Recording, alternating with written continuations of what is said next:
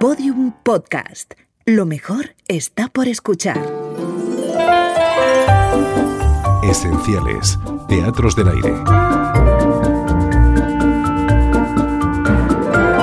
Prohibido en otoño, del escritor, pintor y director de cine Edgar Neville, dirigida por Luis Durán e interpretada por la Compañía de Actores de Radio Madrid en el año 1963. Del autor habla Víctor Conde, escritor y director de escena. Yo creo que es un poco el gran olvidado, ¿no? Eh, primero por el nombre, porque hay mucha gente que todavía cree que es, que es, que es británico y, no, sí es de familia británica, pero, pero, pero era un señor que era español y creo que es el gran olvidado de la generación del 27 que estuvo excluido de ella por, por ser por, por, militar con los nacionales, eh, pero es coetáneo a, toda esa gente y, y de alguna manera fue pionero ¿no? en muchas cosas, aparte de que, de que era pues casi un hombre del renacimiento, era escritor, dramaturgo, director de cine, productor de cine, pintor, era, o sea, era un personaje que, que que, que, hacía muchísimas cosas. ¿no? De hecho, fue el que abrió el camino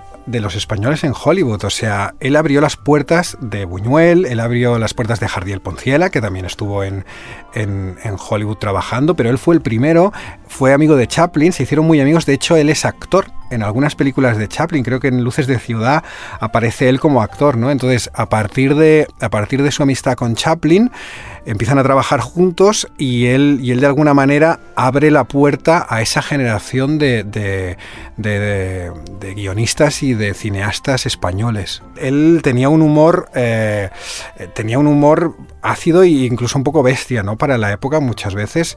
Y yo, creo que por eso, de, ahí su amistad con Chaplin, porque realmente eh, ellos creo que llegaron incluso a, escribir juntos, ¿no? Tenían una, manera de ver la vida como tenía toda esa generación un poco escéptica, ¿no? De, ver con humor las, cosas trágicas de, la sociedad. Yo creo que la, las figuras polémicas o la gente que cuenta cosas que, son, que no son socialmente normales o aceptadas, siempre tiene problemas. En esa época, ahora, y, y los tendrán, ¿no? Porque no vivimos en, las, en una sociedad eh, tan abierta seguramente como, como creemos.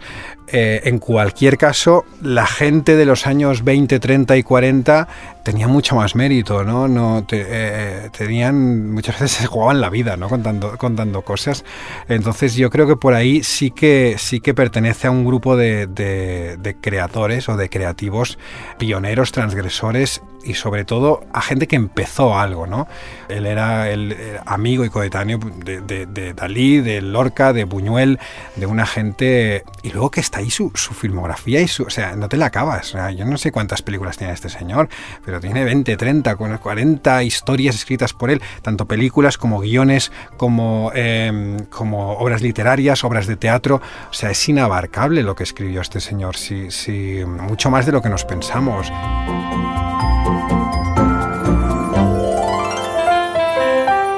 La Sociedad Española de Radiodifusión presenta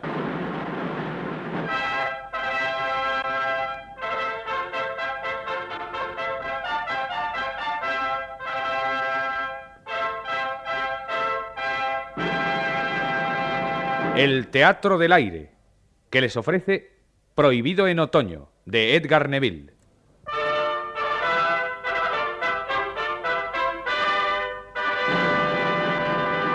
En una adaptación para la radio de Agustín Ibáñez, interpretada por las principales figuras de la gran compañía de actores de Radio Madrid, con Matilde Conesa y Pedro Pablo Ayuso en los papeles centrales del reparto. Montaje musical Enrique Aroca. Director Luis Durán.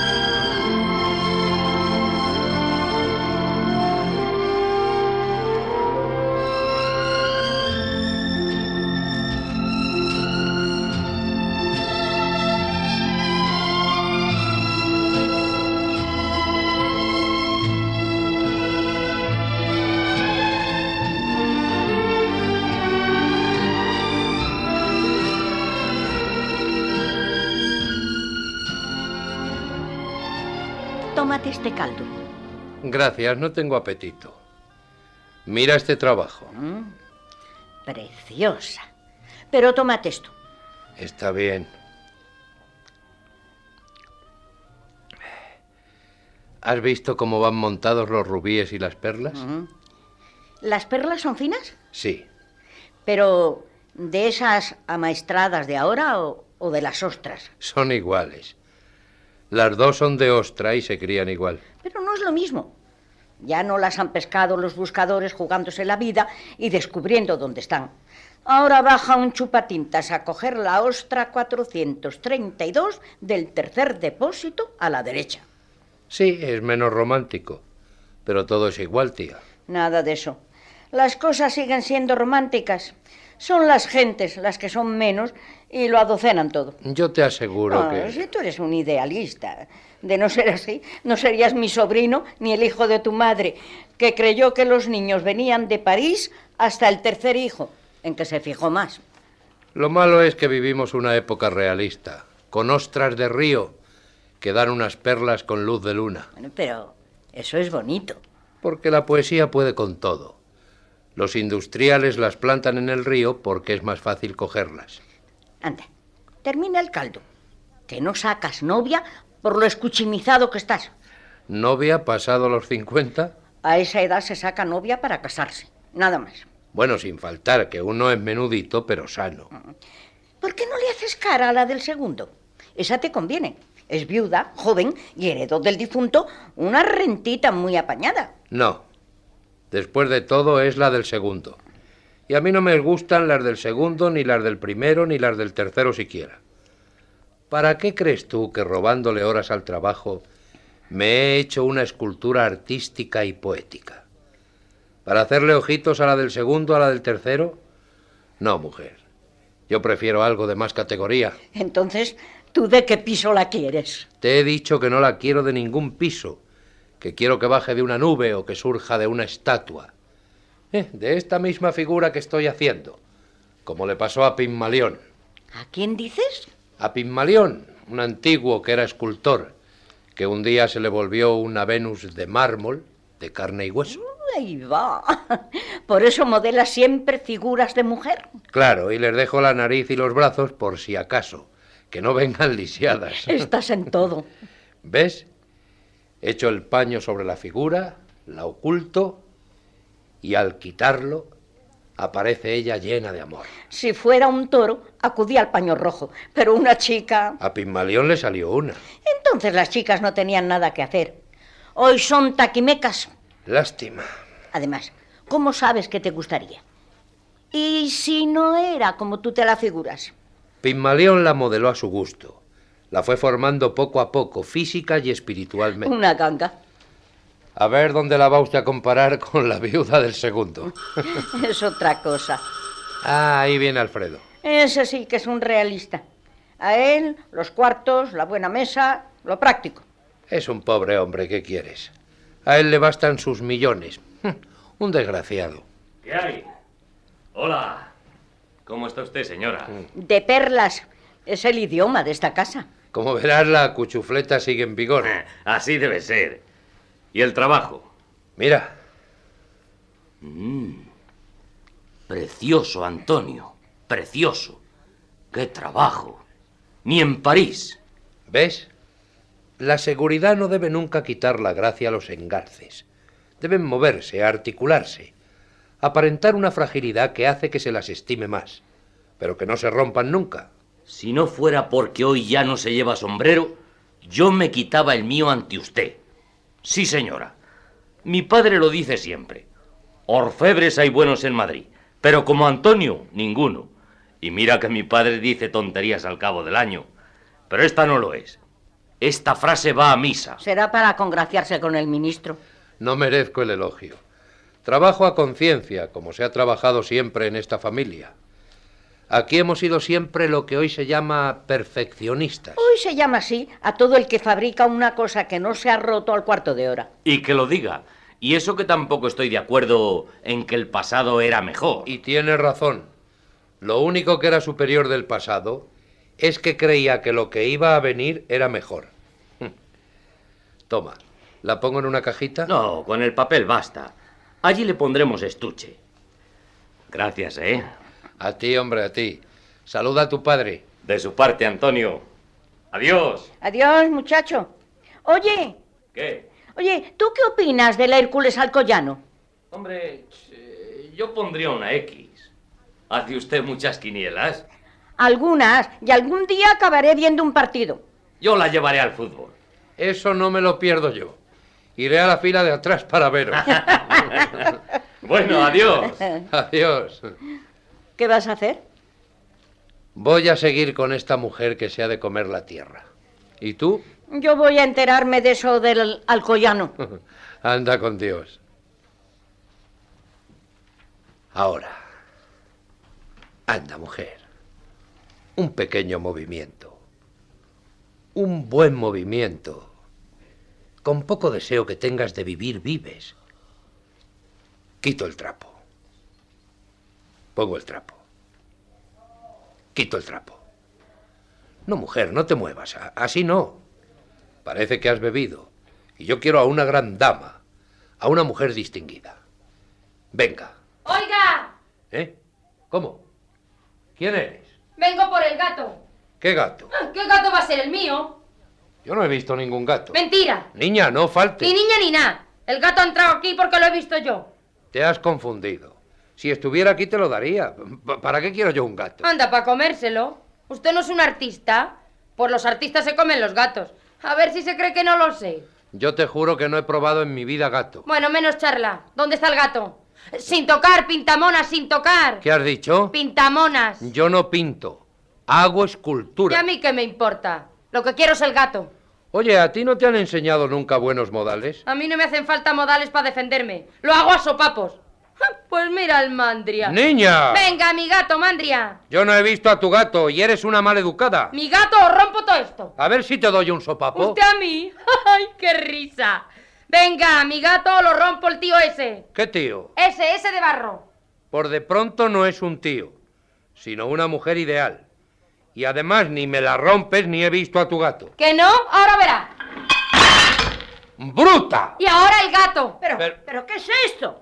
¿Tú quién eres? ¿Y a usted qué le importa? Ahora verás lo que me importa. Voy por la escoba. No, tía, déjala.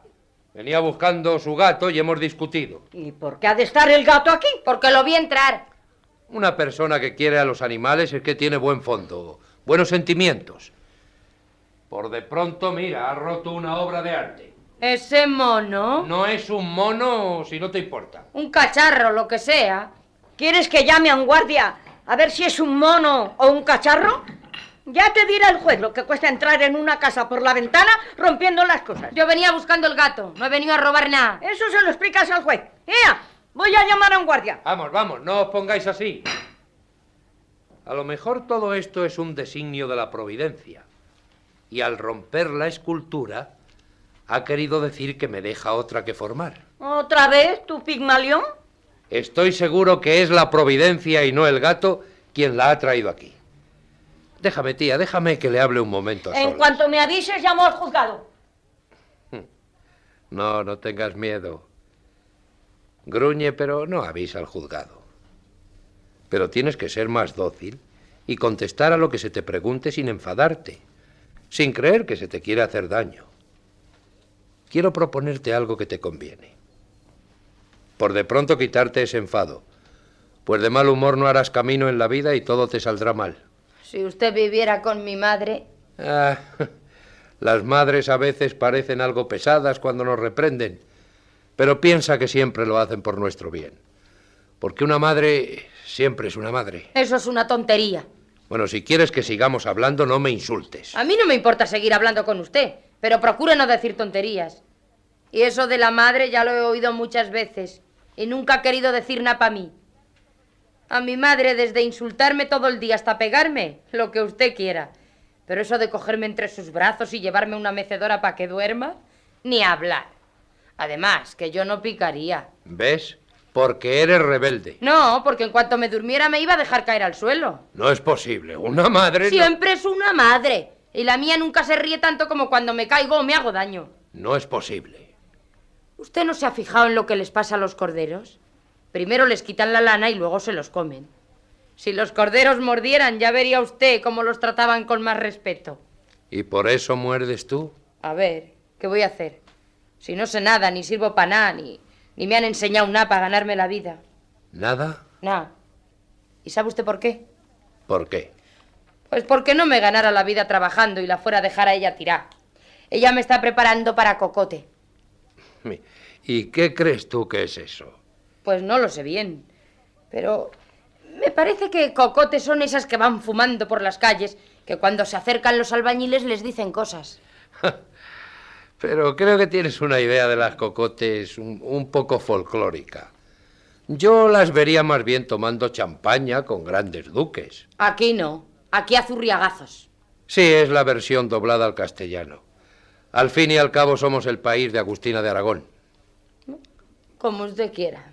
Así me gusta, que quieras aprender historia. Uy, se sorprendería usted de las historias que yo sé sin salir de esta casa. ¿A que no sabe usted con quién está la Tere, la del tercero? No, no me lo digas porque no me importa ni conozco a la Tere. Lo que quiero es que vayas poco a poco aprendiendo historia y geografía. Y sobre todo buenas maneras, para que estés en condiciones de ganarte la vida. ¿Quieres acceder a eso? Según. ¿Según qué? Según el fin que lleve usted. Porque si es el mismo fin que mi madre quiere, le digo que nanay. Ah, me alegra ver que eres tan decente. Ah, pero si no es por decencia, no vaya usted a pensar mal. Es porque esas cosas las tiene que decidir una misma. Aclare lo que se propone de una vez. Eh, pues verás. Había un escultor en la antigua Grecia. Oiga, no me irá usted a dar la lata. No, no, descuida. Era un escultor que hizo una figura en barro y que se volvió de verdad. ¡Ahí va, qué mentira! Bueno, lo que sea. El caso es que a mí me gustaría trabajar en lo vivo. O sea, en vez de yeso, modelar en carne viva. Usted es como mi... Y parece una mosca muerta. Ay, va, que... Que no, mujer, que, que, no comprende. No, que no soy tonta. Usted lo que quiere es tocar. Que no, que mira, que, que sin manos, como en bicicleta. Lo que quiero es transformar una especie de salvaje ineducada en una señorita como es debido. ¿Eso de salvaje lo dice por mí? No, por tu gato. ¿A que le doy una torta? Harías mal. Lo que te propongo te conviene. Y a usted, ¿eh? a mí me divierte. Llevo mucho tiempo soñando con Pigmalión. ¡Ay, va, qué risa! A ver si me resulta usted. Descuida, descuida y pierde ese temor. ¿Y a dónde quiere usted ir a parar? A que llegue un día en que seas como las demás muchachas, en que tengas educación y sepas ganarte la vida y que puedas desempeñar una misión. Estar en una tienda de vendedora o en una empresa ayudando a los que trabajan en ella. En fin, que sepas ganarte de una manera honrada la existencia. Verás lo contenta que se pone tu madre. ya lo creo. Pero la que se va a poner más contenta voy a ser yo, que le voy a dar un cacho patá. Vaya, mujer. Y. ¿Y dice usted que, que yo puedo ganarme la vida? Claro, si sabes hablar con propiedad, si conoces en qué mundo vives y qué gentes te han precedido. eh, en fin, esto, qué sé yo. Vamos a ver, ¿cuáles eran los reyes godos? ¿Cómo dice usted? Bueno, no, nada de como tu madre, ¿eh? Los reyes aconsejaban lo que les parecía mejor para todos y para el país. A uno le decían, tú lleva esta piedra de aquí a allá, y al otro, tú pone esta piedra encima de la primera, y al de más allá, ve haciendo la argamasa. Y así, poco a poco, hacían una casa o un castillo. ¿Un castillo? De chica fuimos una vez a un pueblo donde había un castillo. Pero el alcalde del pueblo y los mozos le fueron quitando todas las piedras para hacer las casas. Y con las piedras chicas los chavales se apedreaban. Pues ya ves, si hubieran estado los reyes godos, les habrían dado un garrotazo a los chicos y al alcalde, y los castillos hubieran seguido en pie. Ah, ya sé, ya. Los reyes godos eran esos que llevaban un palo muy grande, como el rey de bastos. No siempre. Otras veces llevaban copas. No, no, mira. Los reyes de verdad no tienen nada que ver con los de la baraja. Uno se llamaba Alarico, y otro Amalarico, y otro Fruela, ¡Ay, qué risa! ¿ah? y otro Fabila, y ese luchó con un oso. De ese ya había yo oído hablar. El señor Nemesio, el de la tienda, cuando juega las cartas siempre dice, espabila, Fabila, que viene el oso. ya ve usted como una sabe algo de historia. Algo es algo. En fin, te aprenderás todos los nombres de los reyes. ¿Y usted cree que cuando me sepa los nombres de los reyes esos, entraré de dependienta en una tienda? Hombre, no sé. Como no sea en la Plaza de Oriente, y allí no hay tiendas. La mujer, es que hay que saber muchas más cosas. Hay que saber sumar y contar y restar y dividir y multiplicar. Ahí va. Y luego tienes que saber también algo de física y de química, lo que es el oxígeno. ¿Tú sabes lo que es el oxígeno? Yo no. ¿Y usted? Pues mira, yo, yo creo que tampoco. Pero en fin, es el aire que respiramos. Bueno, ¿y por qué no le llama usted el aire en vez de llamarle el oxígeno? Ya ves, la costumbre. Le llamaban así nuestros abuelos y, y ya se le ha quedado el nombre. Total, que la educación es saber cosas muy raras y nombres. Pues no, no. Tienes razón, eso no es la educación. Eso si quieres es la cultura. Pero la educación es otra cosa muy importante y, y que corre mucha prisa que aprendas. ¿Y en qué consiste? Principalmente consiste en serle agradable a los demás, en no serles hostil. Consiste en muchas cosas. Por ejemplo, en la sonrisa, en que estés sonriente, en que tengas el ademán, el gesto de la persona que está contenta, porque con ello expresas sin palabras que estás a gusto con la persona que te acompaña. ¿Comprendes? Sí. ¿Y cuando se ha muerto alguien? Bueno, entonces, entonces te pones un poco triste cuando estás en la casa y cuando dices, lo mismo digo, al despedir el duelo. Pero la tristeza es solo para esas ocasiones. Para el resto de la vida, una persona educada debe tener cara de estar de buen humor y contenta. Pues hay algunas mujeres que siempre ponen cara de mal humor y ellas dicen que tienen ese gesto porque son muy honras. No, no lo creas. Eso es que no saben otra manera de expresar su honradez. Se puede ser muy honrada y estar muy contenta y muy feliz. Anda, sonríe un poquito. No, no sé. Anda, ven. Déjame que te coja la cara. Y pones la boca hacia arriba. ¡Sin tocar! Mujer, si no es con mal fin. Anda, pon cara de estar contenta. ¿Ves? ¿Ya estás contenta? En cuanto has subido la boca ya has guiñado un poquito los ojos y la nariz. No, es que me ha gustado. Mujer, no digas eso, que no es de buena educación. Creí que le iba a ser agradable. Y tienes razón. Mira, sí, es muy agradable que me lo digas. Siempre me estás dando lecciones. ¿Ves? Así. Esa es la actitud que tienes que tener siempre.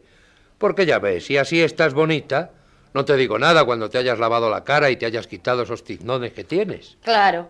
Como que me voy a lavar la cara yo y a ponerme bonita para darle gusto a mi madre y que esta... Bueno, ya sabe. Descuida que aquí estoy yo para impedirlo. Gracias. ¿Se dice así? Claro, mujer. Gracias. Es la primera vez que digo gracias. Hasta ahora no he tenido nada que agradecer a nadie. ¿Cómo te llamas? Oh, ya casi no me acuerdo. Todos me llaman la Codos. Pues bien, señorita Codos, tienes que peinarte y lavarte, porque otro de los detalles de la buena educación es el presentarse limpio ante los demás para que a ellos les guste estar contigo. Mm, yo creí que la educación era otra cosa. Yo creí que la educación era eso de decir, pase usted primero. Y tenga este huesecillo que tiene mucha carne. Y esas cosas. No, eh, esa es la cortesía. Son fórmulas que emplean generalmente las personas mal educadas para disimular que lo son. Esas que te dicen, pase usted primero, para echarte la zancadilla y que te caigas. La gente bien educada es la que cuando te ve desde lejos, en vez de pensar, ahí viene ese asqueroso, se dicen, ¿qué podría decirle yo de amable a este amigo? Ah, comprendo. ¿Comprendes? Decirle al flaco que ha engordado, decirle al gordo que ha adelgazado, decirle al bajo que ha crecido, y a la chica que tiene la nariz torcida, hacer como si uno no se hubiera dado cuenta. Entonces, no es necesario preguntar todo el tiempo eso de ¿y la mamá buena? ¿y la niña buena? ¿y la abuelita buena? No, no. Te repito que eso es todo lo más cortesía y casi siempre cursilería. Pues me alegro, porque a mí no me importa la salud de los que no conozco. Claro.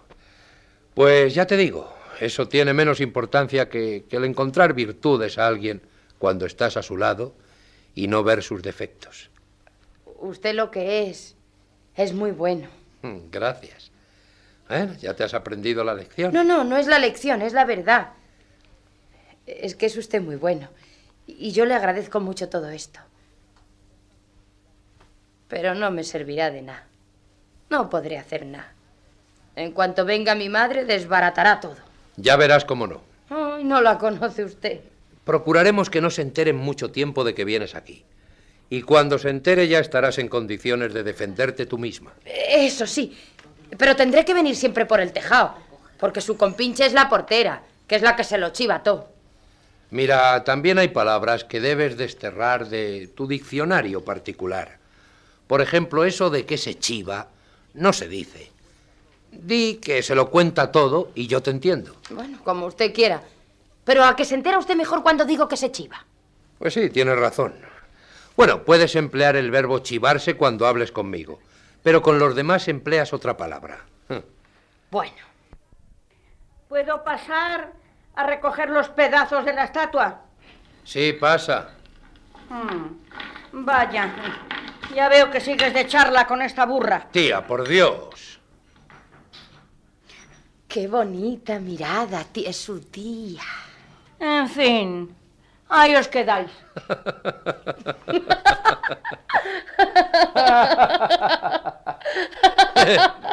Bravo, mujer.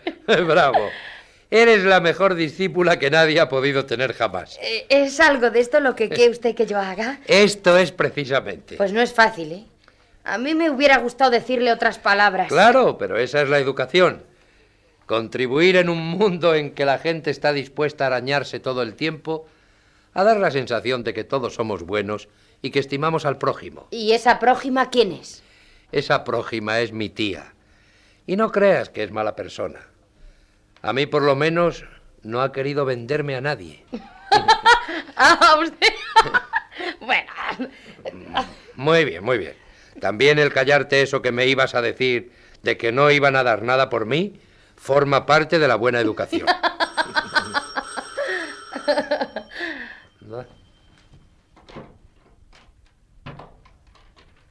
Ah, Alfredo, ¿qué? ¿Le ha gustado a tu padre la laja? Calcule. Aquí le envía unas piedras iguales por si cree usted que se pudiera hacer un broche o una pulsera con el mismo dibujo. Dice que vale la pena hacer un conjunto. Ah, buenos días. Buenas. ¿Cómo está usted? Bueno, gracias. Es una vecina que va a trabajar conmigo. Ah, vaya. Bueno, pues cumplido el encargo me marcho, que voy a sacar las entradas para el fútbol del domingo, que es el mejor partido de la temporada. ¿Vas a llevar a mi tía? Claro, como la he prometido. Pues si no te importa, saca una entrada más y lleváis a mi ayudante. Para que comience a haber espectáculos y reuniones en las que conviven armoniosamente las personas. Bueno, armoniosamente, eh, si gana el equipo de la casa. Bueno, es de esperar que gane. ¿Te gustaría ir al fútbol? Sí, y he jugado mucho. Hacía de portero con el equipo de mi calle. Pues a lo mejor te fichan en el Madrid. En cuanto la vean. Bueno, adiós muchacha. Eh, Ya volveré por aquí con las entradas. Adiós Antonio. Y repito mi felicitación. Gracias. Lo que no acabo de entender es su interés por mí. Pues verás, es lo que se llama una deformación profesional. A mí me entregan las piedras más o menos en bruto y yo las convierto en alhajas. Gracias por lo de bruta. No, mujer, no eres bruta. Y dentro de nada serás una alhaja. ¿Y ese chico quién es? Pues es el hijo del dueño de la joyería para quien trabajo. Es muy simpático, ya lo verás. Un poco brutote, pero bien educado. Pues va a pasar un domingo chanchi con su tía y conmigo en el fútbol, porque su tía a lo mejor no ha jugado de portero en ninguna calle. Mi tía ha sido nueve años el delantero centro del Vallecano.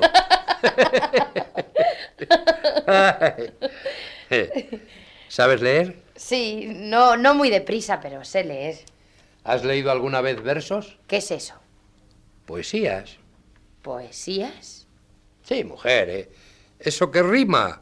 Eso que una frase termina igual que la línea precedente. Versos. Ah, sí. Sé alguno de esos que se escriben en las paredes, pero son muy sucios. No, mujer, no, eso, eso no son poesías. Poesías son unas palabras, unas frases que expresan un sentimiento bonito, elevado. Ya me he perdido. Pues verás, por ejemplo, cuando dice el poeta, ojos claros, serenos, que de dulce mirar sois alabados, porque al mirarme a mí miráis airados. Ojos claros, serenos, ya que así me miráis, miradme al menos. Ah, vaya, el tenorio. No, mujer, no, esto no es el tenorio, pero bueno, pero es una poesía, un madrigal. Ah, es muy bonito. ¿Y a quién le decían eso? Pues probablemente a una mujer como tú, pero ya lavada. A una mujer como yo. ¿Y, y, y cómo decía? Ojos claros, serenos. No, no, al final. Ya que así me miráis, miradme al menos. Ella se moriría, ¿no? ¿Por qué? Digo que ella se moriría de gusto. Si a mí alguien me dijera eso, yo, yo creo que me moriría. ¿Y hay más versos? Muchos más, hay libros y libros. Mira, mira, verás, verás. Déjeme usted a ver si los puedo leer yo. Toma, a ver esto. Ahí. A, amor. Amor que, que estás herido. Herido de amor. Huido. Herido. Muerto de amor. Amor. Amor que estás herido. Herido de amor. Huido. Herido. Muerto de amor. Ahora, ahora lo voy a decir mejor. Verá. A ver, a ver. Amor. Amor que estás herido. Herido de amor. Huido. Herido. Muerto de amor. ¿Ves? Ahora ya los lees muy bien. Sí, pero cuando yo los leo no entiendo nada. No, no siento nada. Y cuando usted lo dice, se me hace una bola aquí. Amor. Amor que estás herido. Herido de amor. Huido. Huido. Muerto de amor. Decid a todos qué ha sido el ruiseñor. Bisturí de cuatro filos. Garganta rota y olvido. Cógeme la mano, amor, que vengo muy mal herido. Herido de amor. Huido. Herido. Muerto de amor. Y esto también se lo dicen a alguna mujer. Sí, se puede decir a cualquier mujer. Pero... Pero se puede decir a una mujer como yo, por ejemplo, después de lavarme, claro está. Naturalmente, a, cualquier mujer. Entonces, eso de amor y el hablar sobre él no es cosa ridícula para troncharse de risa. No, mujer, es algo muy respetable. Sabe usted, es que en casa y en la calle con los otros chicos, cada vez que alguien emplea la palabra amor, nos reímos, nos burlamos de él y le llamamos gilí. Ya ve usted, cuando los perros andan enamorados, los chicos les atan una lata al rabo para fastidiarles el viaje de novios. Es una salvajada. Claro, pero es que a nosotros, a las chicas como yo, nunca nos han dicho que puede haber un muerto de amor y que le cojamos la mano porque viene muy mal herido. Si yo dijera eso en mi casa, mi madre me partía la boca. Bueno, no hables en tu casa de nada de lo que hablamos aquí. Procura que no se entere tu madre de que vienes. O, o mejor dile la verdad. Dile que quiero hacer de ti una mujer de provecho y que te deje venir aquí con mi tía y conmigo. Uy, eso es fácil. Siempre me está echando en cara el sitio que ocupo y lo que como. Yo le diré a Tomasa que hable con ella. Todas las madres tienen su lidia. Hoy por de pronto te quedas a comer aquí. Voy a decir a Tomasa que prepare comida para ti.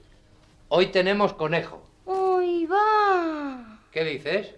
No me irá usted a dar el gato. No, mujer, aquí no se comen esas cosas. Tenía uno la del tercero, el morrongo. ¿Se acuerda usted del morrongo? El gato blanco de la del tercero. ¿Se acuerda? Sí, se le perdió. Pero no me irás a decir... Sí, se lo voy a decir. Era tan dócil, tan manso. Y tan blando.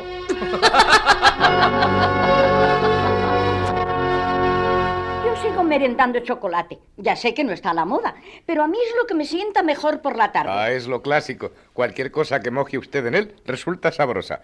En el té ya no es lo mismo, ¿verdad tú? Además, es lo español. Aquí eh, ya se sabe. Dos y dos son cuatro. Y luego añado, y cuatro doce, y claro, ya no es lo mismo. ¿Y Antonio? ¿Va a venir pronto? Eh, ya debía estar aquí. Ha salido a recoger las notas de la academia donde estudia la chica que protegemos. ¿Qué tal se porta? Bien, bien, luego la verás. Ha salido lista y trabaja mucho. Ah, eso es bueno ya que uno hace sacrificios. Un hijo no es para una madre. Una madre es para cien hijos. Muy bien, Joaquina. ¿Se te ha ocurrido ahora? No tiene importancia.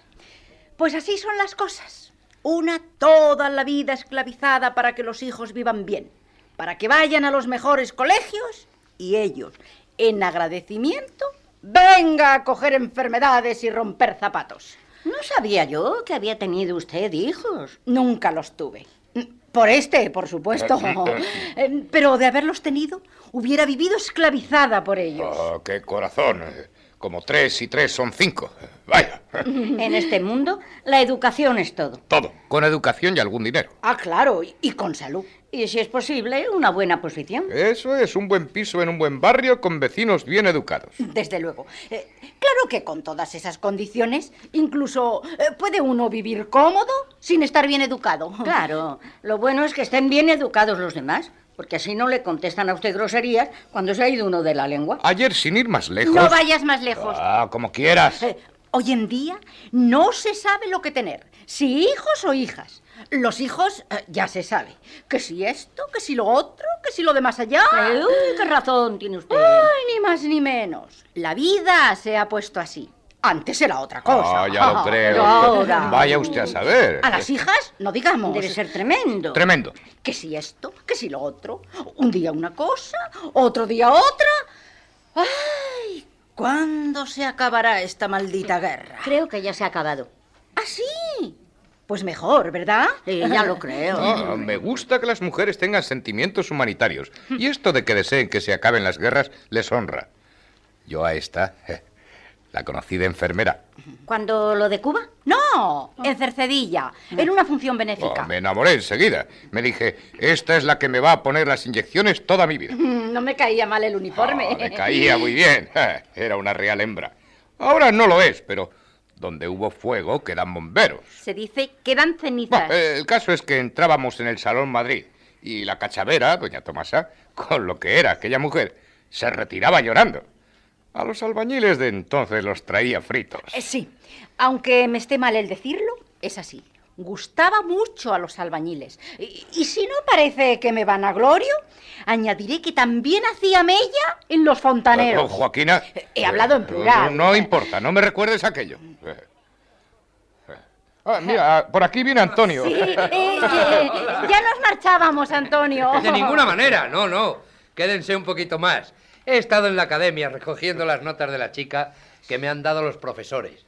¿Qué tal, Ambrosio? ¿Cómo está usted? Ah, ya nos han dicho que la muchacha promete. Pues sí, sí, no me puedo quejar. Por lo menos la pobre trabaja mucho. Eh, ¿No toman ustedes otra taza de chocolate? No, una y no más, Santo Tomás. ¿Y usted, Ambrosio? Lo mismo que Santo Tomás. Pero eh, deme un poquito, si queda. Pues sí, aquí tengo las notas. Sobresaliente en todas. Está en el cuadro de honor en todos los estudios. ¿Y en conducta? Galardón rosa y banda de plata, que en esa academia quiere decir mucho. Porque hay otras en las que les dan esto solo por no tirar piedras a las compañeras. Cuando yo estudiaba... Estoy seguro de que tenías la banda rosa toda la semana. No, me tiraron una piedra. Vaya. ¿Cómo quedan, eh? ¿Cómo quedan de fijos los recuerdos del colegio, eh? Sí, mire usted, aquí, junto al ojo. Uy, sí, sí, sí, ya lo veo. Si se descuida, se lo saltan a usted. Pues esta chica nuestra no, no puede cumplir mejor. No crean ustedes que es ñoña, ni marisabidilla, ni de esas que saben cuándo es el equinoccio de esto ni de lo otro. No, no, nada de eso. Es otra cosa. Es otro perfeccionamiento de la educación. Claro, pero esa es la educación que le has dado tú. No, no, yo no. Yo me limito a darle consejos. Pero si no pusiera mucho de su parte, no los entendería siquiera. Ah, ahí la tienen ustedes. Nosotros nos marchamos. Esperen un momento para que me den una opinión de lo conseguido. Tengan ustedes en cuenta que cuando llegó aquí hace unos meses era como un animal salvaje. Y tanto. Buenos días. buenos Buenos días. Acércate, acércate. Estos son los señores de Romero, de quienes nos habrás oído hablar muchas veces, que viven en la calle de Fuencarral. Sí, ya lo creo. Y tenía ganas de conocerles, porque no saben las ausencias que se hacen en esta casa de ustedes. Estuvo usted enferma el mes pasado, ¿verdad? Eh, sí, sí, sí. eh, tuve el aparato digestivo descompuesto. Pobrecilla, tendría muchos dolores. Uy, no tienes idea, hija. No tienes idea. Lo que yo he sufrido. Unos dolores tremendos eh, que me seguían hasta cuando se me habían quitado. Pobre. Yo me enteré por tía Tomasa. Pero se ha repuesto usted y tiene muy buena cara. El cutis limpio y fino. Ah. Se nota que la enfermedad no era gran cosa y que ha podido con ella. Ah, esta puede con todo. Y este señor es don Ambrosio, el que decía aquellas cosas tan graciosas en el velatorio la semana pasada. Ya te lo conté. ¡Ay, sí, por Dios! ¡Qué cosas más graciosas decía usted! Y además en un velatorio, cuando todo el mundo tiene que estar tan triste. Creo que se morirían de risa con sus ocurrencias. Este en los velatorios está siempre muy bien. Estará usted encantada de tener un marido tan gracioso, porque debe acompañar mucho en casa. Eh, sí, acompañar eh, a veces acompaña. Otras veces, eh, cuando ha contado siempre el mismo cuento, nos acompaña menos. Eh, pero siempre es mejor que esa gente seria, eh, que no dice nunca una chirigota. Este es a veces chirigotero. Y de joven. De joven. ¿Y qué son ustedes ahora? Si la edad no son los años, sino la apariencia física, Mm. lo que se representa. Y ustedes dos no llegan aún a ser personas mayores, son un poco mayores que los muy jóvenes y eso es todo. Ah, pues es verdad, yo me siento esta mañana como si tuviera 30 años. y yo también. Eh, yo no me había dado cuenta hasta que no me lo ha dicho esta muchacha. Mm, tú sí que eres bonita.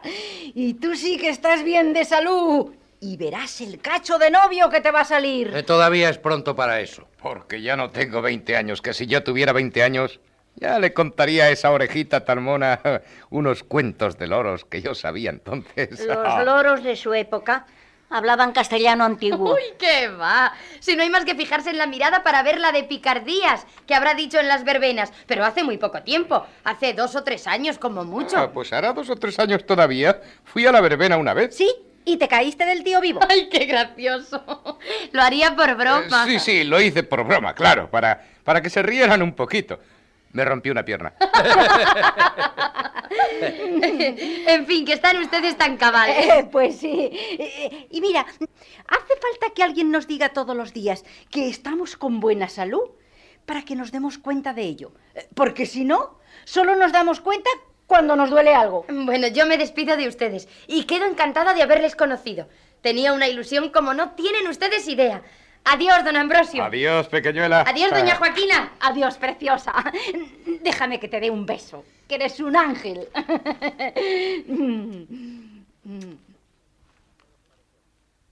Bueno, ¿qué? ¿Qué les parece a ustedes? Un portento, un portento. No puedo creer que esta misma haya sido una chica ineducada. No es posible. Esa finura, esa manera de hablar no se aprende en una semana, sino que se lleva de nacimiento. Pues no lo crean ustedes. Esta chica cuando llegó aquí mordía. Ay, pues eso quisiera uno ahora. Anda ya sinvergonzón.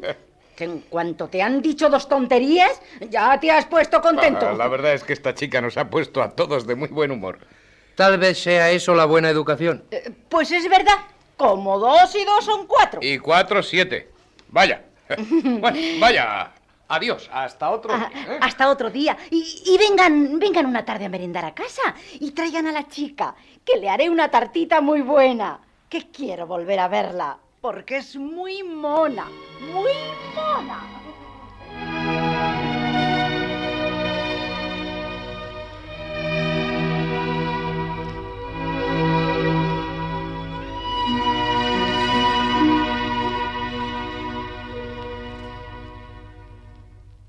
¿Qué tal? Perfecta. Como siempre. Eres una maravilla. ¿Usted cree? Mira, no me llames de usted. Eh, Si tú me llamas de usted y yo te llamo de tú, parece como si se estableciera una diferencia de edad mucho mayor de la que existe. Mm, Además que te diré que los artistas y las gentes del gran mundo han suprimido ya el usted. ¿Y por qué vamos a ser menos nosotros? Yo al fin y al cabo soy un artista. Y yo soy del gran mundo, la baronesa cazagatos. ¿De acuerdo entonces? De acuerdo, don usted. Anda, siéntate. ¿Qué has hecho hoy? ¿No había fútbol? No, mañana hay un partido bárbaro. Eh, Quiero decir que mañana hay un partido muy interesante. Eh, Viene uno de esos equipos de tercer orden que en su pueblo son imbatibles y que cada vez que rompen una pierna dicen que es la furia española. te veo muy enterada de pormenores. Pues sí, se llega a interesar, no creas. Y además Alfredo me ha explicado todos los detalles. Ese se sabe el nombre de todos los jugadores y todas las triquiñuelas. Al principio resulta pesado, pero al final ya sabes las intimidades de cada futbolista, menisco incluido. ¿Qué te parece esta joya? Uy, una verdadera maravilla. Y qué suerte haber encontrado todas las perlas del mismo color. Del mismo oriente se dice. Cuando se trata de perlas se dice así. Del mismo oriente. Bueno, pero da igual, ¿verdad? Sí, es lo mismo, pero es mucho más bonito llamarlo oriente. Las envuelve en una especie de manto de misterio en el que andan confundidos los buscadores del Océano Índico y los Reyes Magos. Tienes razón. Siempre tienes razón.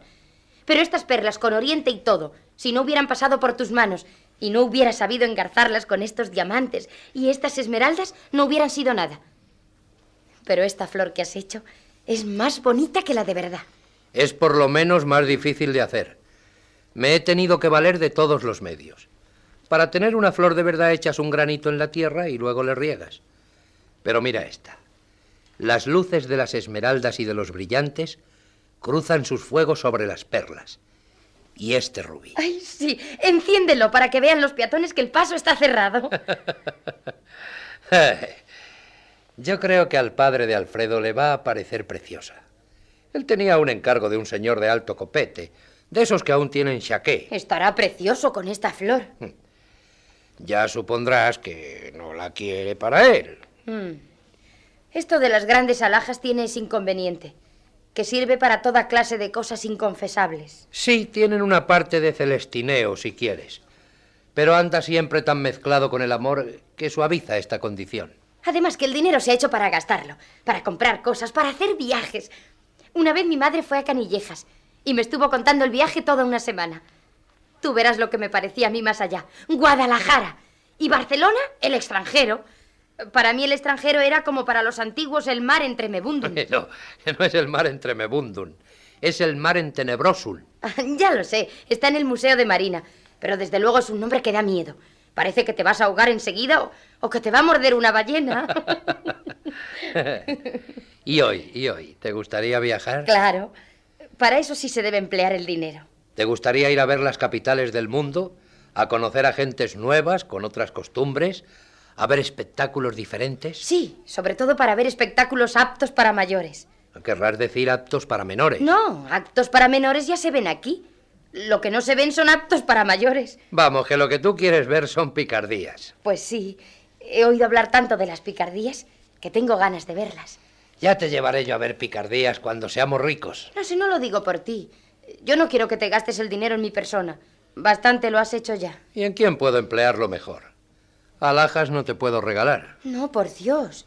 ¿Querrás creer que a mí me daría reparo llevar una de esas alhajas de gran coste? Pues no sé por qué. Pues porque más o menos siempre se obtienen lo mismo y por lo mismo. A cambio de... Lo mismo.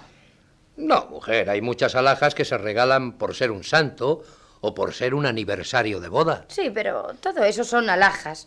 Un anillito, una pulserita, una medallita. Son alhajas terminadas en ita. Pero una joya auténtica, como esas que llevan las reinas y las reguapas. Una alhaja como esa flor que estás haciendo tan maravillosa. Te aseguro que no se la regalan a nadie porque haya cumplido 43 años. no, no, no, no, mi distinguida amiga, no.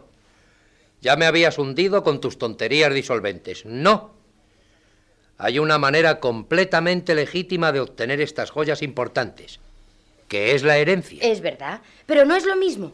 Ya es un objeto inerte. Sí, claro. Ya no van cargadas de poesía y de intención. Ya es un objeto y no un mensaje, ni una súplica, ni una carta de amor, ni un gaje para una aventura, ni una fecha para un lance, ni una llamada de la selva, como dicen por ahí. ¿Qué dicen? No lo escuches, no lo escuches. ¿Qué, qué opinas tú? Que cuando una joya tiene todo su significado, es cuando la coge un hombre y se la regala a una mujer porque la quiere. ¿Tengo o no tengo razón? Siempre tienes razón. Pero aún te queda mucho tejado y tenemos que pulirte más.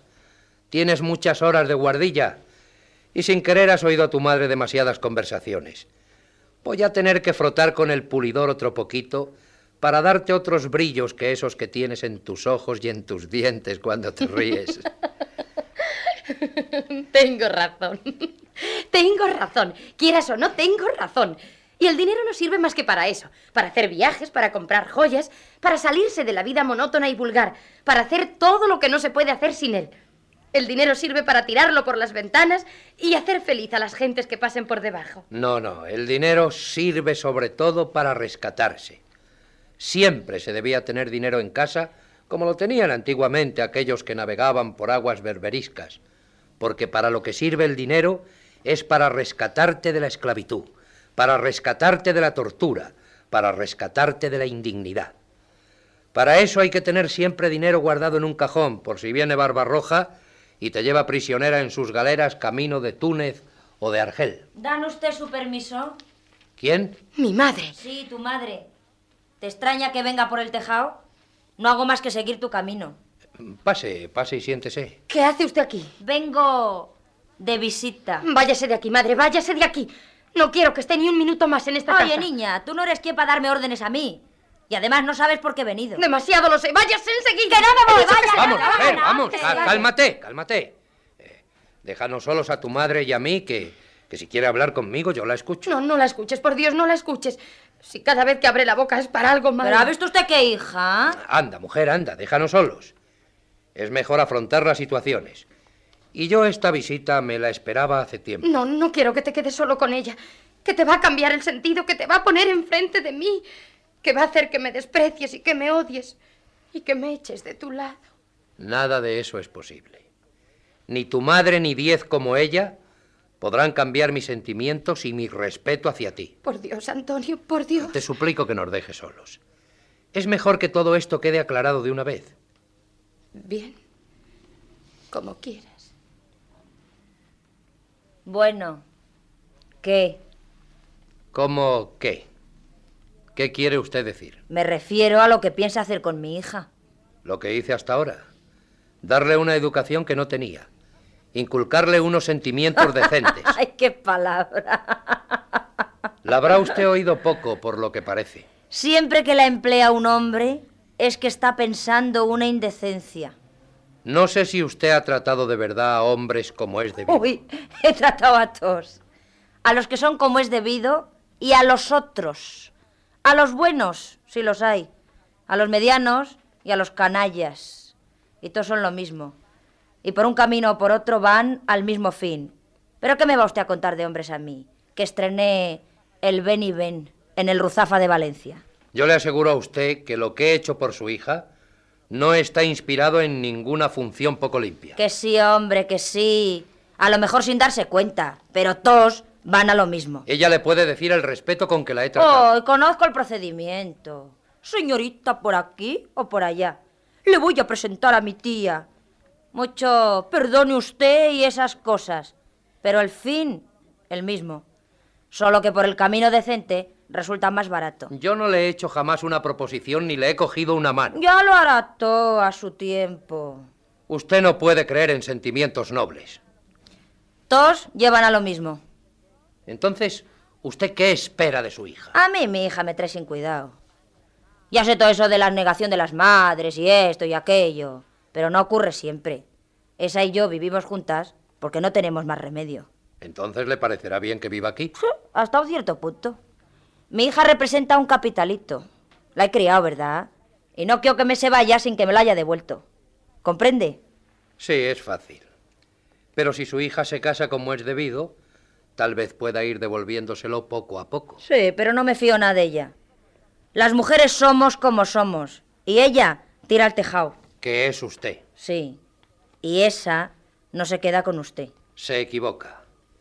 Ella agradece mucho lo que ha aprendido en esta casa y la manera de vivir que actualmente tiene. Sí, pero se irá. Usted es un caballero. Y las mujeres, hay un día en que nos vamos con alguien que no es caballero. Todas no. Toma, porque no hay bastantes. Ya apenas quedan. Y de eso se valen los caballeros. Toda la educación que se le ha dado en esta casa es como si dijéramos anti eso. Jamás nos vamos con un tío por razonamientos.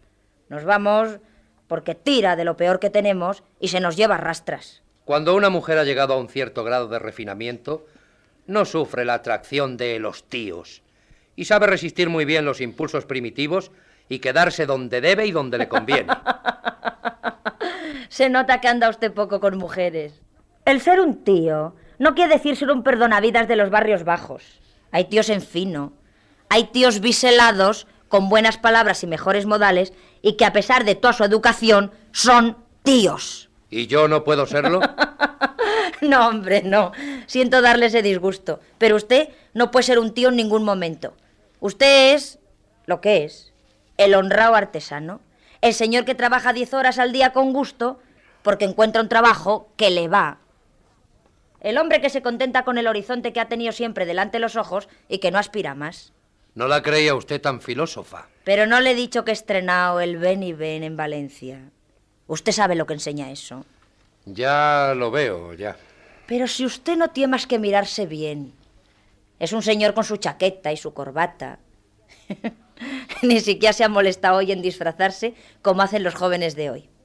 Ya usted, enfrente de mí vive un sastre. Pues ese al menos se pasa el día entero cosiendo, pero vestido de cowboy, ¿eh? Él no conoce más pradera que la de San Isidro una vez al año, ni más búfalos que a su mujer. Pero ahí le tira usted, sentadito con su pantalón vaquero y su camisa a cuadros, soñando que le está haciendo un chaleco a Buffalo Bill. ¿No le parece a usted ridículo que para hacer orfebrería me ponga unos pantalones vaqueros? Desde luego. Pero ese mismo razonamiento no lo hace más que un hombre razonable. Vulgar. Un señor como usted. Pero no un joven que va a enamorar a mi hija. Le va a quitar la tierra de debajo los pies y se va a quedar con ella toda la vida. En eso creo que se equivoca. No, no me equivoco y por eso he venido. Por lo mío. ¿Y qué es lo suyo? La dote. O más bien, hacerle un seguro. ¿Un seguro de qué? Pues verá. Si usted me conquista a la chica para un ratito, yo decir que el día que se le vaya, que se le irá, volverá a mi casa, porque no tiene otro sitio donde ir. Y yo entonces me encontraré con una boca más y con una chica que ya no tiene la novedad. ¿Comprende? Yo le podría pasar a usted una pensión si me casaba con ella, una cantidad fija todos los meses. ¡Ay, qué rico! Casarse con ella. Pero, pero vamos, ¿usted se ha mirado bien? Sí, señora. Me miro todas las mañanas y no me encuentro tan mal. Y dígame, ¿por qué no acepta usted esto? Una pensión es para toda la vida, en cambio una cantidad se gasta en un periquete. Porque yo conozco a la niña. Y esta se le va antes de los tres meses de pensión y le sale a usted la cosa regalada. A ver si resulta que es usted más cuco de lo que yo creía. ¿Y cuánto pide usted por su hija? Pues si fuese usted un capitalista, le habría pedido cinco o seis mil duros. Pero a usted se lo dejo en cuatro. Cuatro mil duros por una hija. ¿No le da usted vergüenza? Bueno, pongamos cinco mil para que me dé menos vergüenza. si me se va a ir el día menos pensado sin reportarme nada, así por lo menos con ese dinero monto yo una pequeña industria. Y cuando vuelva le doy de comer. ¿No comprende? Pe- Pero si yo ese dinero lo quiero para ella. Para cuando regrese derrotada como el hijo pródigo. ¿Usted ha oído hablar del hijo pródigo? Sí, pero es una historia completamente diferente. Bueno, pues es un hijo que volvió cuando ya nadie le esperaba con un hambre atroz. ¿Qué? ¿Le hacen los cuatro mil duros? ¿Quiere? ¿O se lo voy subiendo para darle más valor a la mercancía? Está bien. Pero me tiene que firmar un documento en el que se establezca claramente esa operación. Como quiera. Usted mismo lo puede redactar. Basta con que se haga constar que usted me cede a su hija por cuatro mil duros y que renuncie a todos los derechos que pueda tener sobre ella. Mm, Sí, señor. Y eso que sé, que usted quiere tener ese documento para en su día entregárselo a la poli. Dice usted bien. Pues a mí no me importa. Porque usted no se lo enseñará jamás a la policía. Tan culpable es el que vende como el que compra. Puede. Y además, que usted ya está cogido por la chica. Y no iría nunca al escándalo. Solo si usted me la quisiera quitar. Para eso se lo hago firmar. Está bien. Pero recuerde que se lo he advertido. La niña se irá con un tío. Lo prefiero a que se quede con una tía. Ya veo que no mira usted el dinero. Lo miro mucho y me cuesta mucho ganarlo. Tenía una pequeña cantidad que pensaba engrosar poco a poco para comprarme una moto y marcharme los domingos a la sierra. Bueno, y una vez que está usted en la sierra, ¿qué pasa? Pues nada, que se dice, hay que ver qué fresco hace aquí. Y luego se vuelve uno a su casa, pero se ha pasado el domingo al aire libre. Ea, firme. Está bien. Venga, el dinero.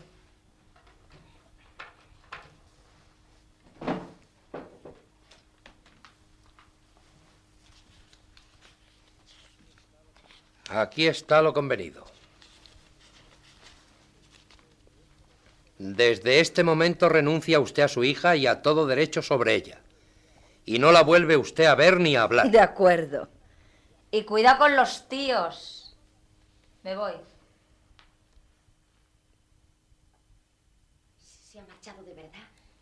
¿O es que piensa volver por mí? Se marcha para siempre. Te ha vendido. ¿Que me ha vendido? Sí, te ha vendido y yo te he comprado. ¿Y en cuánto?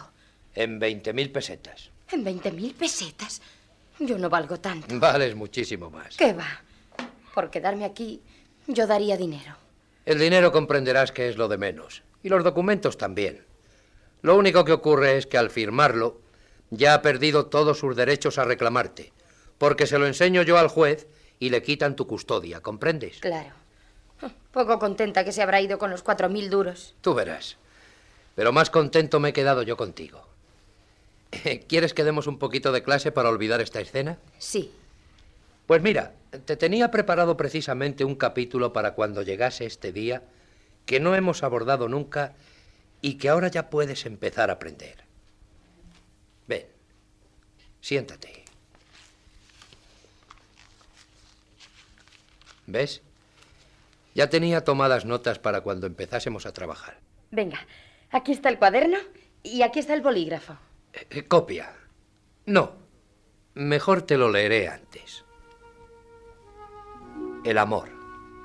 Lección cuarta. El amor es un sentimiento de difícil definición, pero lo siente el individuo ante ciertas personas que tienen el fluido especial para encenderle el corazón.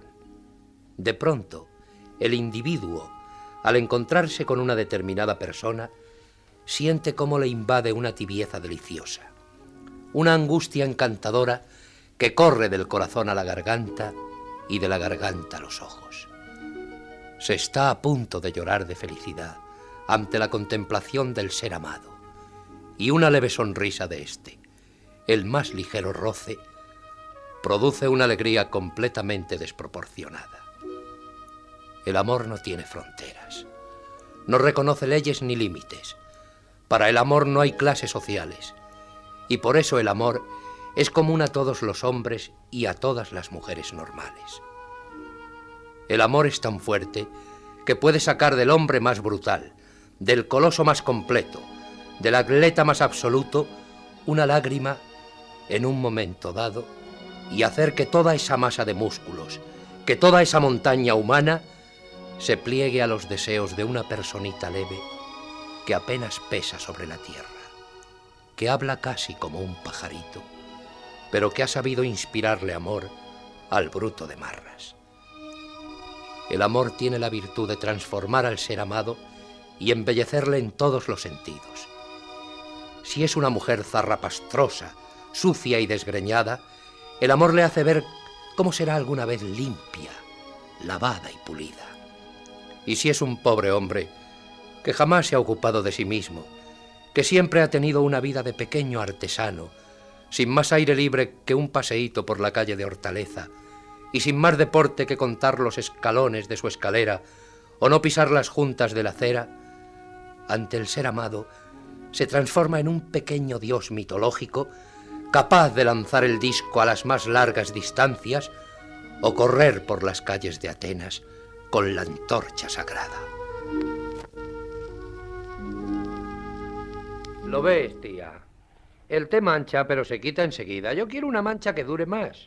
Sí, pues, como no sea tinta. Eh, como el pantalón es oscuro, se nota poco.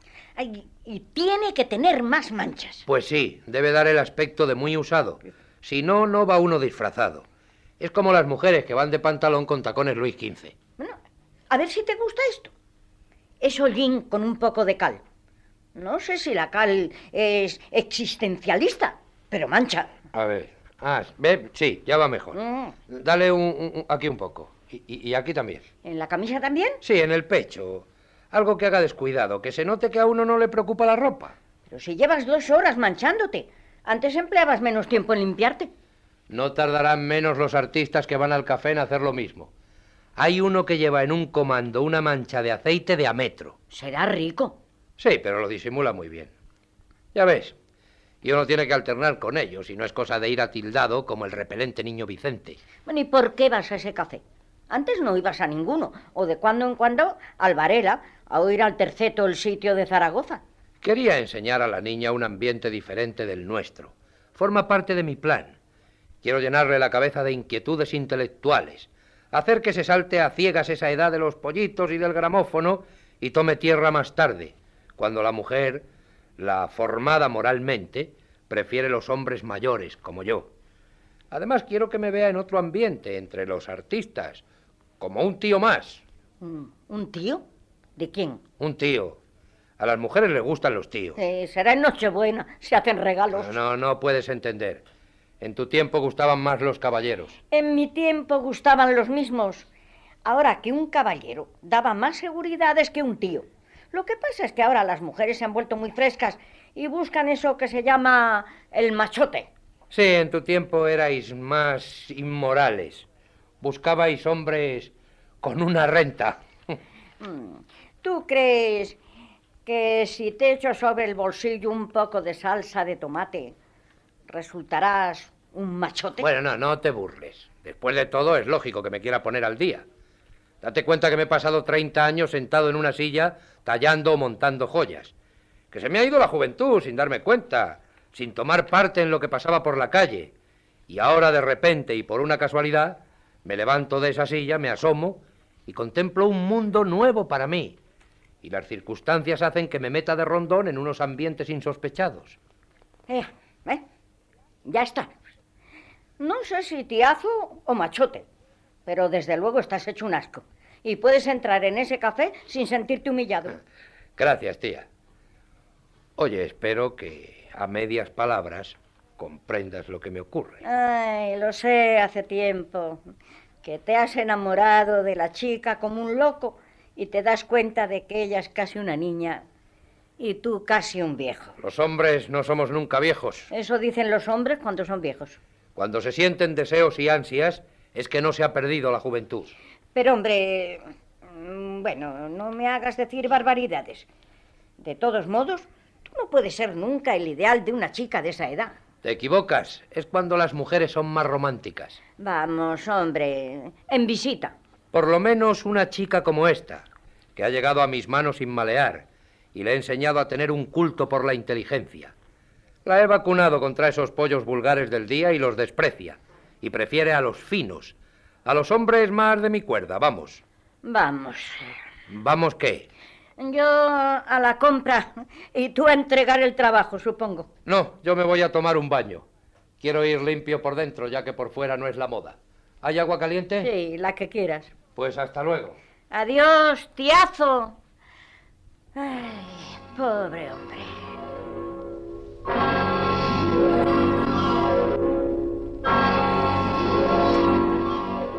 No cierres, tía. Sí, tía, yo ya no me muevo de aquí. Hasta luego. Oye, ¿tú crees que estará tu padrino? ¿Qué padrino, hombre? Vaya una manera de llamarlo. Bueno, pues tu tío o tu inventor. Tu pimelón, como tú dices. Alfredo, qué bruto eres. Mi pimelón. El melón lo eres tú. Pigmalión. Bueno, prefiero llamarle Antonio. Es mejor. Hasta ahí llegas. Bueno, pero ¿tú crees que estará en casa? No sé, ¿por qué? Porque si no, iba a ver el final de la liga. ¡Vamos! ¿Pero tú qué te has creído? ¿Que porque estés solo conmigo vas a poder abusar? Porque te advierto que de mi época cuaternaria... ¿Cómo has dicho? ¡Bruto! De mi época cuaternaria, o sea, de la de los tejados, conservo una fuerza que te doy un sopapo y te dejo pegado al techo. Ya veo que hablas como una intelectual. Has progresado mucho en tus clases. Además, he de darte una buena nueva. Y es que Antonio está en el cuarto de baño, seguramente preparándose para salir conmigo. Vaya. Oye, ¿qué es esto? ¡Qué escultura! ¿Está trabajando ahora para Corcho e hijos? Pero qué bruto eres. ¿No ves que es una mujer acostada? Ah, perdona, pero así de pronto... Se llama maternidad. Bueno, la puedes llamar como quiera, para eso es suya. Anda, siéntate aquí, que eres más bruto. No sabes nada de nada. La que no sabe nada de nada eres tú. Y si no, vamos a ver. ¿Cuál fue el delantero centro más famoso que tuvo el Madrid desde el año 20 al 30? Empieza por M. Monjardín. Muy bien. ¿Quién metió el gol contra España en la Olimpiada de 1924 en el partido que jugamos contra Italia? Pues verás. Verás, fue. ¡Bayana! Le resbaló el balón en la bota y metió el gol en su misma portería. ¡Qué bárbara! Te has empollado el libro. Claro, te has empeñado en que me lea La Furia Española, Los Leones de Amberes y El Día del Cerrojo. Pero tú tienes una memoria. ¿Y tú qué has hecho a cambio? Yo, nada. He empezado la novela esa que me diste. ¿Cómo que la has empezado? Si me dijiste ayer que ibas por el final. Bueno, es que yo creí que iba por el final, pero resulta que al llegar al final no me había enterado de nada y, he tenido que volverla a empezar. Pero mira que eres bruto. ¿eh? Hija, ¿qué quieres? Cada uno es cada uno. Y el que a mí no me dé por la literatura no quiere decir que sea bruto. Quiere decir que no me da por la literatura. Es que no te da por la literatura ni por nada, como no sea por los partidos. ¿Y tú? ¿Lo pasas mal en los partidos conmigo? Mm. Di, ¿lo pasas mal? No, pasarlo mal no lo paso mal. Pero en fin, eso no llena una vida. ¿Pero qué importan tus novelas, ni mis partidos, ni mis goles? Lo que importa es que nos queramos y que seamos felices cuando estemos juntos y que sientas ese impulso hacia mí que sientes cuando te paso así el brazo por los hombros como ahora. Eso es lo que cuenta. Sí, pero me gustaría que fueras menos primitivo. Eso está bien en la selva, pero en la ciudad temo que llegue a cansarme. Mira, primero te han educado a ti. Pues ahora te toca a ti educarme a mí. Ten en cuenta que en mi negocio la literatura nunca ha contado para nada y que mis padres no me dejaban ni leer. Lo que querían es que estuviera todo el tiempo haciendo cuentas y que me enterase del valor de los quilates y de lo concerniente a la talla de la esmeralda. ¿No lo comprendes? Cada uno en lo suyo. Parece como si hubieran adivinado que un día iba a encontrar una alhaja que estaba destinada a ser mía. un beso. Te quiero. A pesar de lo bruto que eres, te quiero. A pesar de tu incultura, te quiero. A pesar de tu insensibilidad y a lo bello, te quiero. ¿Qué le vamos a hacer? Algo malo tenía que ocurrirme después de haber tenido tanta suerte. Oye, ¿por qué no se lo decimos? No, todavía es pronto. ¿Comprendes? No estará enamorado. ¿Qué va? Es un cariño de tipo generoso, ¿comprendes? Eso que llaman el complejo maternal. Será paternal. Es lo mismo, pero no quiero decirle nada. Yo sé que aunque al final se alegrase por tenerte en mucha estima, al principio no le haría gracia la sorpresa. Piensa que él todavía no considera terminada su obra. Pero es que aún quiere sacar más de ti. Pues sí, sí, ya ves. Para ti, por lo visto, ya estoy bastante pulida. Pero él no te olvides que es un perfeccionista. Así que espera, que no sales perdiendo. Mira, no lo vaya a estropear a última hora. Descuida, Alfredo, ya no puede ser. El amor, como dice él, lo embellece todo. Difumina lo malo y, y subraya lo hermoso. Gracias a ese amor, yo te veo como el hombre más equilibrado, más sabio, más poeta y más culto del universo. Oye, ¿y todo eso te lo ha enseñado él? Sí. Pues bendito sea. Ch, parece que llega. Dame el último. Hasta luego, ¿eh? A las nueve te espero donde siempre. Sí, vida mía. A las nueve sin falta. ¿Qué hay? ¿Qué tal el partido? Ah, muy bueno, hemos ganado. Vaya, ¿cuántos goles habéis marcado? Este uno y yo tres. Total cuatro. Ya tenemos la liga en el bolsillo. Oye, tú. Tengo que ir un día con vosotros, aunque esto del deporte no lo acabo de comprender bien. Es cosa para gente con más fuerza física que los artistas. O hay que ir al estadio o hay que ir al café. Y yo francamente prefiero el humo del tabaco de las tertulias, que ese aire libre que siempre acaba constipándome. Cada uno a lo suyo, es verdad. Bueno, Antonio, ¿quiere usted algo para mi padre? Yo me voy. Nada, hombre, recuerdos, ya le veré mañana. Adiós.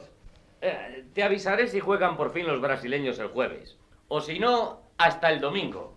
Hasta el domingo, Alfredo. Y muchas gracias. Es simpático este muchacho. Muy simpático. Lástima que no tenga nada dentro de la cabeza. Y el caso es que si quisiera, pero no han sabido educarle. No entiende nada más que de números. ¿Y de fútbol? Sí, de eso puede que sepa mucho. Pobre chico. Da pena ver a un hombre de su edad llevando esa vida intelectual tan mediocre. Está destinado a tener toda clase de fracasos cada vez que se acerque a una chica inteligente. No, eso no. No te quepa la menor duda. No tiene conversación. Sí, de acuerdo. Pero dice frases sueltas muy agradables. Eres muy generosa con él. ¿Ves? Ese es uno de los productos de la inteligencia. El ser generoso con el prójimo. También lo es de la esmerada educación que habemos recibido. es verdad. Forma parte de las primeras clases que te di. Mm. ¿Te acuerdas? Mm. Ay, qué salvaje. eres. Calla, por Dios, calla. Qué vergüenza me da recordarlo. Estaba a la defensiva. Todo el que se me acercaba creía que era para hacerme daño. Conmigo te duró la defensiva muy poco. Enseguida adivinaste que no te quería hacer nada malo. Sí. Tu voz era más dulce que la de los demás. Y tu gesto más amable. No hay para mí nada tan desconsolador como cuando pasas por un pueblo y le tiras un pedazo de pan a un perro vagabundo y éste echa a correr creyendo que le has tirado una piedra. ¿Qué cosas dices? Sí, es verdaderamente atroz. No sabes luego qué hacer para borrar su gesto de extrañeza ante la agresión y explicarles que, que era pan. Ya ves, Alfredo, con lo bruto que es, le gustan los perros. Bueno, se puede ser bruto y tener buen corazón y buenos sentimientos. Y ese es el caso de ese chico. Yo lo conozco prácticamente desde que nació. Es eso que se llama un noblote. Sí, sí. ¿Has pensado en hacer algo hoy? Lo que tú quieras. Ya veo que te has preparado para quedarte en No, casa. no, no, no, nada de eso. Podemos salir por ahí. Hoy se inaugura una exposición de arte abstracto en Clan. Y luego, si quieres, vamos a un cine de barrio donde dan una película francesa que quiero que veas. Y luego al café. Y después Dios dirá. Dios dirá lo que quiera, pero verás lo que dice tía Tomasa si quiere salir así, lleno de manchas. No importa lo que pueda decir. Estamos en un momento en que la vida es demasiado dura con el artista para que éste se permita el lujo de mudarse de traje cada diez minutos para ir a sus cenáculos disfrazado de burgués. No, no, si a mí no me importa. Pero es que la gente está acostumbrada a verte tan atildado siempre eh, que les va a chocar tu atuendo. Dime, ¿eh, eh, ¿estoy mal? No, no encuentro que estés mal. Pero no creo que te vaya mucho. Tú ya no tienes 18 años. Eres un artista que ha llegado. Como orfebre puede, como escultor. Hombre, como escultor puede que no. Pero como orfebre has llegado a tener una tía que, que te puede quitar las manchas. Y además que esas te las quito yo en un momento. No, no, no, no, déjalo, no. Este es mi traje de trabajo. Es como quien dice un uniforme. Con un poco más de rojo en los pantalones vas de usar. Ya veo que no te gusta la manera moderna de producirse los jóvenes. Y en el fondo tienes razón. Pero a mí se me olvida continuamente que no lo soy, sobre todo cuando estoy junto a ti. Se me olvida que hay cosas prohibidas en el otoño. No es eso. Tú eres joven, pero de los jóvenes limpios. A ti no te van las manchas. Además que eso de ir manchado solo lo hacen los que no han logrado nada bueno en su arte. Pero tú eres un artista, un orfebre de primerísimo orden. ¿Cómo va a poder casar eso con la mugre? Tienes razón. Y si tú vieras el trabajo que nos ha costado a tía Tomasa y a mí manchar todo esto, Me extraña que tía Tomasa te haya permitido este capricho tan disparatado. pues ya ves, me ha ayudado a manchar. Con lo seria que es. Mira, Tomasa tiene de seria lo que yo de cazador furtivo. Tú no has conocido a Tomasa cuando era joven. ¿Era graciosa? Pues mira, a fuerza de no ser graciosa, era graciosísima. Vivíamos solos desde la muerte de mis padres. Y cuando yo era niño y me ponía triste por cualquier tontería, ella comenzaba a buscarme las vueltas para consolarme y, y hacía tales disparates que acababa riéndome a carcajadas. Sobre todo tenía un truco que no le fallaba. En cuanto me veía llorando, ella se ponía cualquier cosa en la cabeza y comenzaba un baile absurdo delante de mí. Yo no resistía arriba de 30 segundos. No había más remedio que morirse de risa y dejar de llorar. Luego ella volvía a ponerse tan seria como antes y yo seguía riéndome de su seriedad durante mucho tiempo. Pero eso de echarte manchas en la ropa no la creía capaz. Ha protestado mucho, pero yo le he dado toda clase de explicaciones y ella siempre cree que tengo un poco de razón en todo. Tiene pasión por ti. Ya lo comprendo. Anda, sentémonos. Eh, Vamos a ver, niña. ¿Te sabes la lección? ¿Qué lección? Todos los versos sobre temas amorosos que te dije que leyeras. Los he leído todos, pero de memoria no recuerdo más que dos. Venga, eh, por lo menos uno, ¿eh? La mar no tiene naranjas, ni Sevilla tiene amor. Morena de luz de fuego, préstame tu quitasol. Me pondré la cara verde, zumo de lima y limón. Tus palabras, pececillos, nadarán alrededor. La mar no tiene naranjas. Hay amor. Ni Sevilla tiene amor. Pon. Como pon. ¿Es el final? Bueno, mira, te advierto que para darme cuenta, yo o cualquiera, de que una poesía ha terminado, no hace falta añadir el pon. ya no lo haré más. Bueno, ¿y el ensayo sobre el amor? ¿Lo has escrito? Pues no. Yo creo que, que lo más bonito del amor es precisamente el que sea tan difícil de describir con exactitud. Es como cuando vas de excursión y ves un castillo o un árbol a la caída de la tarde y su espectáculo te emociona y te quedas absorta ante la línea, ante el color, ante el reflejo de la luz. Le añades a su belleza todo el caudal de poesía que llevas en ti y crees fijarlo para siempre haciéndole una fotografía. Y cuando sacas la copia, te encuentras con que has fotografiado un paisaje con un árbol o unos muros que no te dicen nada. O sea, que todo lo que era hermosura y milagro lo ha dejado sin impresionar la placa. ¿Me comprendes? Claro que te comprendo. Ven, siéntate junto a mí. Tú que tienes una idea del amor tan pura, no creerás que es un sentimiento reservado para gentes de la misma generación, ¿verdad? No. ¿Por qué? Porque hay gente que lo ve así, que considera que el amor es como el bachillerato, como el subirse a los árboles, y que es privativo de una edad. Hay tantas personas mayores que envejecen amándose, tantas parejas maduras que, que se quieren con locura. Ya, sí, pero tampoco es eso. Eh, Lo que yo te pregunto es si, si tú crees que puede haber amor entre gentes de distintas generaciones. O sea, que mientras uno se suba al árbol, el otro se quede abajo para recogerlo si se cae. Claro. ¿Por qué no? Eso me digo yo. Es una tontería, ¿verdad? El amor quita años a los mayores y, y se los añade a los niños. Sí, hasta un cierto punto. Desde luego, hasta un cierto punto. No vas a aceptar que una señora de 80 años y un niño de 15 tengan una aventura amorosa. Pero dime, em, ¿tú no has sentido ninguno de esos sentimientos con que yo te he descrito el amor en todo este tiempo? Tal vez. Me refiero a, a esa especie de fiebre suave que te recorre el corazón, que te nubla la vista, que se te agarra a la garganta. ¿no? ¿No lo has sentido? Pues sí. Sí. Lo siento ya. Y el deseo incontenible de abrazar a la persona amada y decirle tu amor bajito. También. Y entonces, ¿por qué no lo has hecho, mujer? Pero sí lo he hecho. ¿Qué vas a hacerlo, tontina? ¿Qué vas a hacerlo? Eres tan tímida que solo lo has pensado. Y hay que hacer más que pensarlo.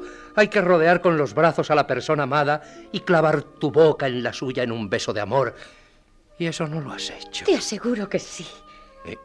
¿Qué quieres decir? Pues eso, que sí, que he sentido el amor, que he sentido ese impulso de que me hablas, que he cogido a la persona a quien quiero y, y que le he plantado un beso que casi se desmaya. ¿Hablas en serio? Sí. No te irás a enfadar. Tú eres quien ha insistido en que te lo diga. Pero no de esa manera. ¿Y, y, ¿y quién es? ¿Quién va a ser? No conozco mucha gente, no salgo más que contigo, que eres todo para mí, y con Alfredo. Entonces, se trata de, de Alfredo. Sí. Es muy buen muchacho. Pero tú misma dices que no, no tiene nada en la cabeza, que no tiene conversación, que es Sí, brutísimo. sí, todo eso es cierto, pero me he enamorado de él. Pero no, no es posible. Una mujer tan sensible y tan delicada como tú, tan, tan llena de preocupaciones intelectuales. No puedo creer que te hayas dejado seducir por ese semianalfabeto. Pues ya ves. Así ha sido. ¿Pero qué te ha dicho? ¿Qué frases ha empleado? ¿Qué, qué poema te ha recitado? ¿Qué ha podido inventar para cautivarte? Decirme casi nada. El amor brotó en una de esas avalanchas que hay en el fútbol, en que de pronto todos los espectadores se ven precipitados hacia adelante, empujados por los de detrás, y que es como si fuera una montaña rusa. Entonces Alfredo me sujetaba fuertemente, pasándome el brazo por los hombros, y me decía, agárrate, chata, que vamos bajando. ¿Y qué más? Nada más. No me decía nada más. Pero era maravilloso. Me sonaba mejor que ningún poema, que ningún verso. Siempre vamos a la tribuna de los socios, que es donde se está en pie. Y diez o doce veces, durante el partido, viene una de esas avalanchas y entonces Alfredo me agarra por los hombros y me dice una tontería cualquiera. Y nos dejamos ir en ese tobogán tan gracioso en el que todos se mueren de risa. Y ya está. Así ha brotado el amor. Así se ha hecho vigoroso. Y por esa causa, una tarde que salíamos del estadio, ya anochecido, le cogí la cabeza entre mis manos y le di ese beso que tú querías. Ya, ya ves. Creí que el nacimiento del amor, su, su fundamento, como quien dice, era más complicado. No contaba con, con, la avalancha, ni podía suponer que el agárrate, chata, fuera tan, tan lírico. ¿No te parece bien? Alfredo es serio y trabajador. Es bueno. Me quiere. Y además, si me caso con él, no tendremos que marcharnos de Madrid. Y estaré en contacto continuo contigo, con mi inventor, con mi creador. Si vieras cómo te quiero. Antonio, no, no estés triste. ¿No ves lo contenta que estoy yo? Soy tan feliz. No estés triste tú. No quiero verte desgraciado. Anda, sonríe. Es la sorpresa. Hay que dejar al tiempo que, que, vuelva a colocar las cosas en su sitio. ¿Qué cosas? Las ideas, la tabla de valoraciones, los puntos de referencia que, que a veces salen equivocados. Los proyectos, las ilusiones que se ha hecho uno y que de repente han volado al, al fallarles el fundamento. Todo esto tiene que volver a su sitio. Además, no es tan urgente. No hemos hablado aún de fechas. Tiene que decírselo a su familia y yo quería contar contigo. No es aún el noviazgo, ¿comprendes? Es solo el amor. Nada menos. Eso sí. El amor con una fuerza arrolladora. Claro, como la avalancha. Y dime, cada vez que te besa no grita ¡Gol! No puede gritar nada.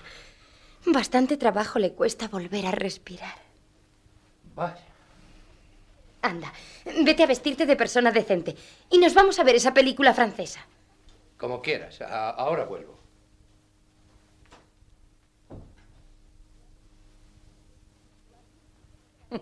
¿Tú has visto cómo se ha puesto? Sí, se me ha vestido de abstracto con manchas por fuera. Es que los hombres son siempre unos niños y cuando se enamoran aún lo son más. Debe de ser así.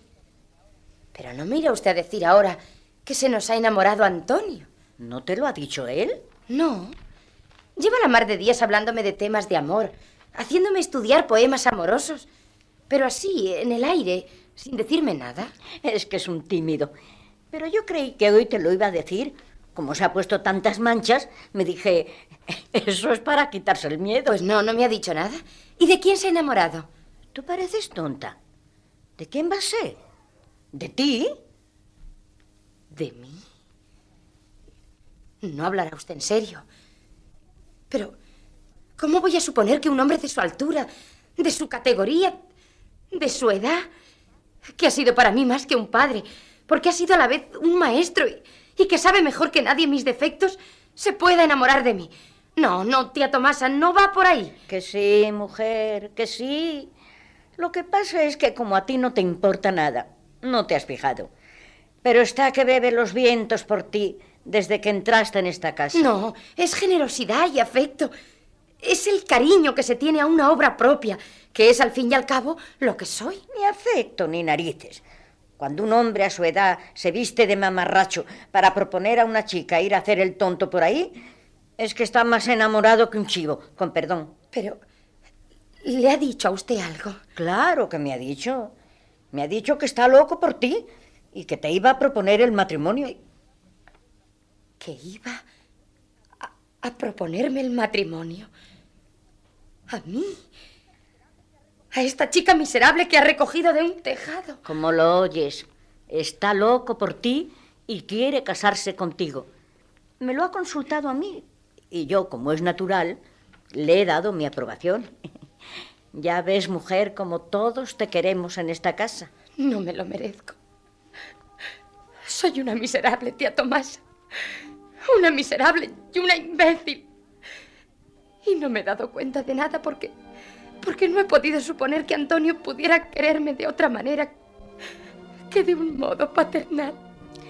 Si te vale mi consejo, no te fíes de los gestos paternales de los hombres maduros, que a esa edad todavía dan disgustos. Pero no puede ser, tía Tomasa. Le he causado un daño horrible sin querer. ¿Qué has hecho? Me ha preguntado si sentía amor, si estaba enamorada, si había notado los síntomas del amor alguna vez. Y le he dicho la verdad. Le he dicho que sí. Que estoy enamorada de Alfredo. Y que nos vamos a casar. Dios mío. ¿Y qué ha contestado? Nada. Pero ahora comprendo por qué se ha quedado tan triste. En vez de felicitarme.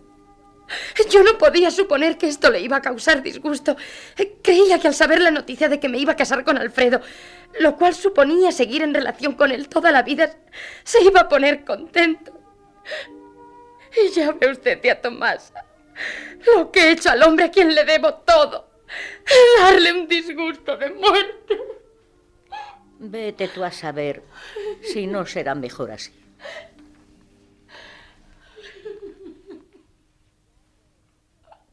¿Qué? ¿Ya te has vestido de persona? Sí, ya ves. ¿Qué le pasa a eso?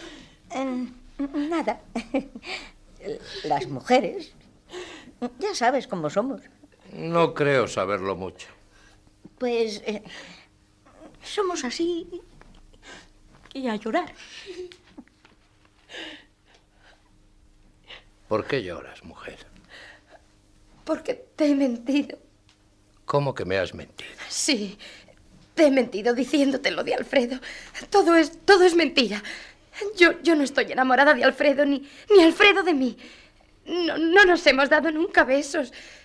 Me has hecho decir todo eso a la fuerza y, y he ido inventándolo. ¿Cómo quieres que yo pueda sentir amor por otra persona teniéndote junto a mí?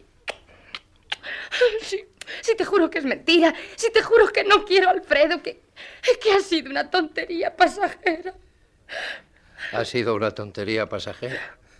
Pero lo indudable es que conmigo no has tenido ni siquiera la tontería. Pues porque no me había fijado, pero, pero te aseguro que desde hace un momento me estoy dando cuenta de que todo el cariño que yo creía tener por Alfredo, por quien lo siento, es por ti. Muchas gracias. Pero no trates de empezar una mentira fantástica para consolarme. Ya estoy consolado. Yo nunca debí figurarme que pudiera ocurrir otra cosa que la que ha ocurrido. No, si no ha ocurrido nada, ni va a ocurrir nada. Mira, Monina, cálmate y, y dame un beso. No, pero no aquí, en la mejilla. Esto es. Ahora escúchame. Te he dicho siempre en mis clases que lo más bonito del amor es que resiste a todo y que ni siquiera el hombre más inteligente puede con él. Tiene la fuerza del diamante. Y créeme, yo de eso entiendo mucho. Al amor no le raya nadie. Te aseguro, Antonio. No, no me asegures nada. Porque en cambio hay una sola cosa que puede al amor. Y es el tiempo. Deja el tiempo que actúe. Mira, yo te voy a pedir un favor. Y es que no hablemos más de esto. Yo no quiero sacrificios de ninguna manera. No es sacrificio. Sí es sacrificio. Y además es un sacrificio que me llenaría de ridículo, como la ropa que me había puesto antes. Yo quisiera que, que, te fueras ahora a buscar a Alfredo de mi parte y que le digas que te lleve a la Gran Vía a ver una película de indios donde en el octavo rollo aparece un muchachote de Texas que mata a todos los indios y rescata a la hija del jefe de la estación. ¿Me entiendes? No quiero. Pues yo sí. Yo quiero que presencies ese rescate y que te vayas con el muchachote de Texas, que es Alfredo, y que me des tu palabra de honor de no decirle nada de lo que aquí ha sucedido. Porque lo único que te voy a pedir es, es que no me pongas en ridículo. Pero, ¿y si luego resulta que andando el tiempo, ese tiempo de que hablas, a quien verdaderamente quiero es a ti? Pues entonces te llevaré al fútbol. Y cuando venga una avalancha me pasarás tú el brazo por los hombros para sostenerme, porque si no nos caemos los dos. Y me dirás eso de, agárrate, chato. No te burles de mí. Anda, vete. Ve a buscar al vaquero de Texas. No, quiero. Prefiero ir a ver la película francesa contigo. Ya la verás más adelante. Hoy hazme caso. Sigue haciendo tu vida normal y, y dentro de un mes comprobarás que el que tenía razón era yo. Verás cómo no. Verás cómo entonces... Haz, hazme el favor. Te lo pido, por favor. Mira, capricho estúpido.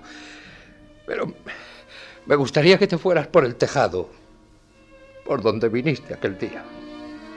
Luego sales por la ventana que da a la escalera y puedes bajar por ahí. No, por favor, no. No me beses. Adiós. Adiós.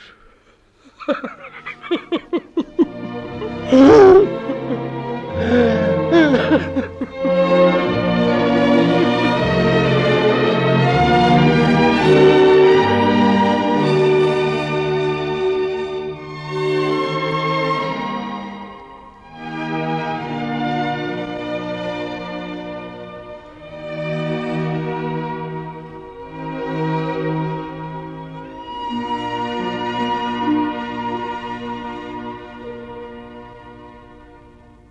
El Teatro del Aire de la Sociedad Española de Radiodifusión acaba de ofrecer a ustedes Prohibido en Otoño, de Edgar Neville, en una adaptación para la radio de Agustín Ibáñez, interpretada por la Compañía de Actores de Radio Madrid, con arreglo al siguiente reparto por orden de intervención.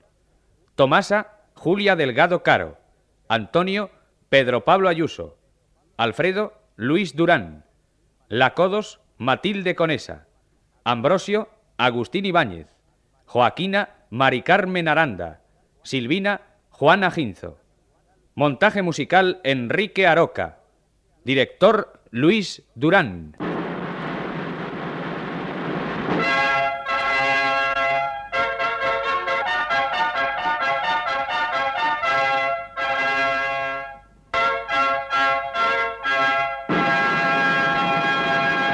Síguenos en Twitter, arroba podiumpodcast y en facebook.com barra podiumpodcast.